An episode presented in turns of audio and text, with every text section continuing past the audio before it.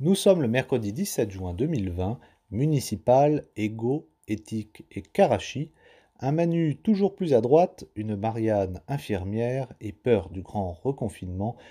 Jusqu'ici tout va bien. Bonjour. J-10 avant le second tour des élections municipales. Ce scrutin qui compte toujours son lot de curiosités locales, d'alliances improbables et de petits arrangements surprenants.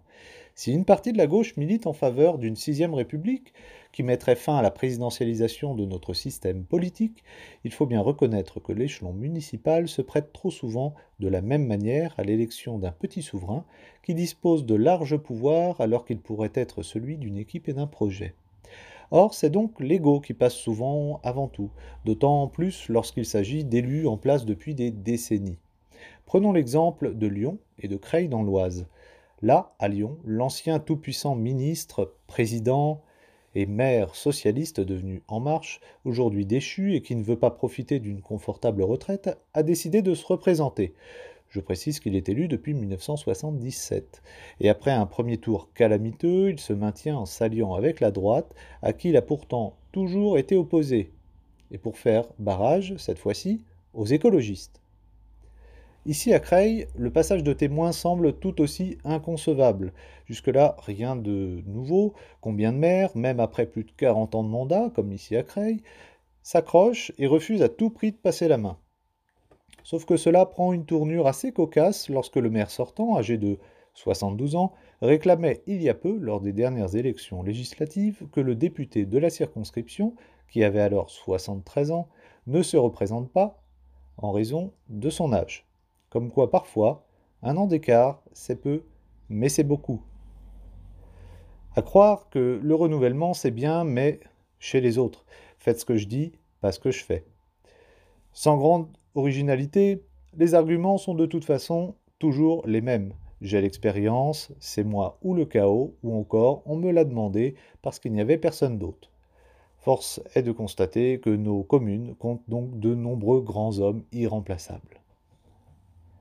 Flashback année 90 cette semaine. L'actualité politique nous a fait faire un grand bond en arrière. Car voilà que 25 ans après les faits, réapparaît une affaire politique dont on ne pensait plus entendre parler. La justice vient en effet de condamner des proches de l'ancien Premier ministre Édouard Balladur dans le cadre de l'affaire Karachi, confirmant ainsi que des ventes d'armement par l'État ont bien servi à financer la campagne présidentielle du candidat en 1995 avec le succès que l'on connaît. Mieux vaut tard que jamais. Enfin, à noter cette semaine également cette petite phrase bien sentie de l'ancien Premier ministre socialiste Manuel Valls qui dénonce dans un entretien à Valeurs actuelles au sujet des manifestations contre les violences policières et contre le racisme l'émergence d'une logique de la victimisation et affirme la lutte des classes disparaît au profit de la guerre entre races.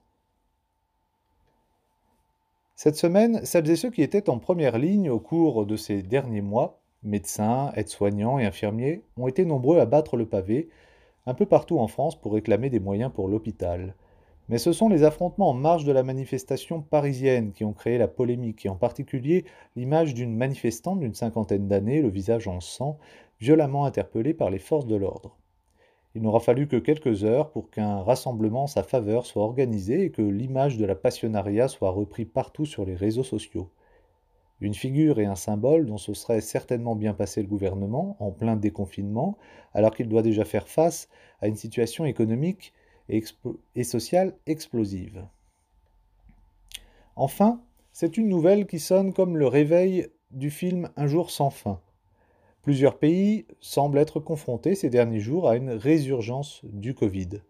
C'est le cas en Chine notamment, où une centaine de nouveaux cas a été découvert depuis quelques jours dans différents quartiers de Pékin qui ont depuis été reconfinés.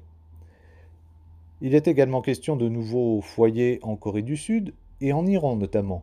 L'Iran qui a d'ailleurs annoncé plus d'une centaine de morts liés au virus en 24 heures pour la deuxième journée consécutive, ce qui n'était pas arrivé depuis deux mois.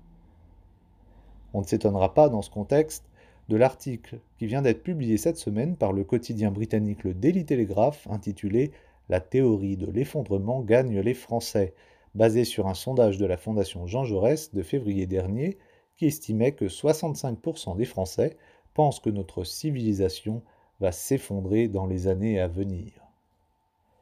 Ce mercredi 17 juin 2020, entre déconfinement et risque de reconfinement, il était question d'éthique, d'ordre et de violence, de zigzag politique, de classe, de race et d'horizons menaçants, autrement dit, carpe diem, car le plus beau lendemain ne nous rend pas la veille.